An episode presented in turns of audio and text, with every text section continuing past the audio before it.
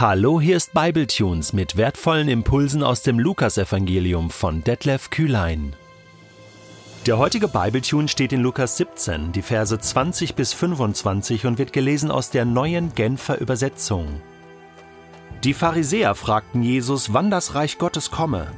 Darauf antwortete er, das Reich Gottes kommt nicht so, dass man es an äußeren Anzeichen erkennen kann. Man wird auch nicht sagen können, seht, hier ist es oder es ist dort. Nein, das Reich Gottes ist mitten unter euch. Dann sagte Jesus zu seinen Jüngern, es wird eine Zeit kommen, da werdet ihr euch danach sehnen, auch nur einen Tag der Herrschaft des Menschensohnes zu erleben. Aber euer Sehnen wird vergeblich sein. Wenn man zu euch sagt, seht, dort ist er, oder seht, er ist hier, dann geht nicht hin. Lauft denen, die hingehen, nicht nach. Denn wie der Blitz aufleuchtet und den Himmel von einem Ende zum anderen erhellt, so wird es an dem Tag sein, an dem der Menschensohn kommt. Vorher muss er jedoch vieles erleiden und wird von der jetzigen Generation verworfen werden. Im Vater unser beten wir, Dein Reich komme, dein Wille geschehe, wie im Himmel, so auf Erden. Das ist die beste Beschreibung des Reiches Gottes. Ein Reich, was kommt ein Reich, in dem Gottes Wille geschieht. Im Himmel sowieso, aber auch auf Erden. Das Reich Gottes ist ein Königreich. Reich steht quasi als Abkürzung für Königreich, denn jedes Reich hat einen König, hat ein Reichsgebiet oder Staatsgebiet und hat mm, Diener, also Menschen, die zu diesem Reich gehören das Reich Gottes, ein großes Thema schon im ersten Alten Testament und natürlich mit dem Kommen von Jesus das Thema überhaupt. Im Matthäusevangelium lesen wir viel vom Königreich oder auch vom Himmelreich. Deswegen diese Frage der Pharisäer, die sich sehr mit dem sichtbaren Königreich Gottes auf Erden beschäftigt haben, sogar eigene Bücher dazu geschrieben haben. Es gibt die sogenannten Psalmen Salomos, die im ersten Jahrhundert vor Christus entstanden sind. Da, da drücken sie ihre Sehnsucht aus und beschäftigen sich sehr, sehr stark mit dem Reich Gottes. Aber viel wichtiger als die Frage, was das Reich Gottes ist, war die Frage, ja, wann kommt es denn? Wie, wie wird sich das auf Erden äh, manifestieren? Und deswegen fragen sie hier Jesus, wann das Reich Gottes kommt. Es erinnert so ein bisschen an Nikodemus, der ja auch ein Pharisäer war, äh, in ähm, Johannes Kapitel 3, wo er nachts zu Jesus kommt und ihm auch Fragen stellt. Und Jesus erklärt ihm auch das Reich Gottes. Und er sagt ihm zum Beispiel, du kannst nur in das Reich Gottes hineinkommen, wenn du vom Neuen geboren wirst. Du brauchst ein, ein neues Herz. Du, äh, du, du brauchst ein neues Herz, geboren durch den Geist, um Zugang zu bekommen zum Reich Gottes. Wann kommt das Reich Gottes? Die Pharisäer hatten eine klare Vorstellung davon, wie das Reich Gottes kommt. Um sie richtig zu verstehen, muss man wissen, was sie unter dem Reich Gottes verstanden. Sie verstanden darunter die sichtbare Herrschaft Gottes auf Erden. Die Besiegung der heidnischen Völker und auf alle Fälle die Herrschaft Israels in Jerusalem auf dem Berg Zion und ein vollkommenes Friedensreich auf der ganzen Erde. Also so ein leidender und ärmlicher Messias wie Jesus hätte darin keinen Platz. Deswegen ist die Antwort von Jesus sehr interessant. Das Reich Gottes kommt nicht so, dass man es an äußeren Anzeichen erkennen kann. Aha. Also nicht ein Reich, was äußerlich, politisch an irgendwelchen machtvollen Zeichen erkennbar ist, sondern anders. Ich meine, das hatte sich schon angedeutet, als die Weisen aus dem Morgenland äh, kamen und fragten, wo ist der neugeborene König? Und sie suchten ihn natürlich in der Hauptstadt Jerusalem, im Königspalast, aber da war er nicht, da war nur ein, ein verrückter Herodes, der dann danach auch nach dem neugeborenen äh, König gesucht hat und, und ein, eine, eine Kindermordserie angezettelt hat.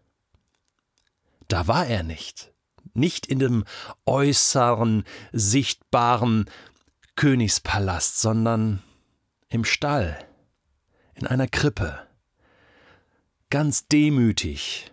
Gott wurde arm. Es ist ein Reich der Herzen, was hier begonnen hat, ein Reich der inneren Veränderung. Das Reich Gottes wird nicht außen von außen auf die Menschen aufgedrückt mit Macht, sondern es passiert eine freiwillige innere Veränderung, eine freiwillige innere Hingabe der Herzen. Das ist das Reich Gottes, was Jesus baut. So lädt er ein zur Nachfolge, zur freiwilligen, Hingabe an Gott. Und wir wissen ja, jedes Reich hat nur langfristig Bestand, wenn die innere Haltung des Königs und seiner Gefolgschaft stimmt.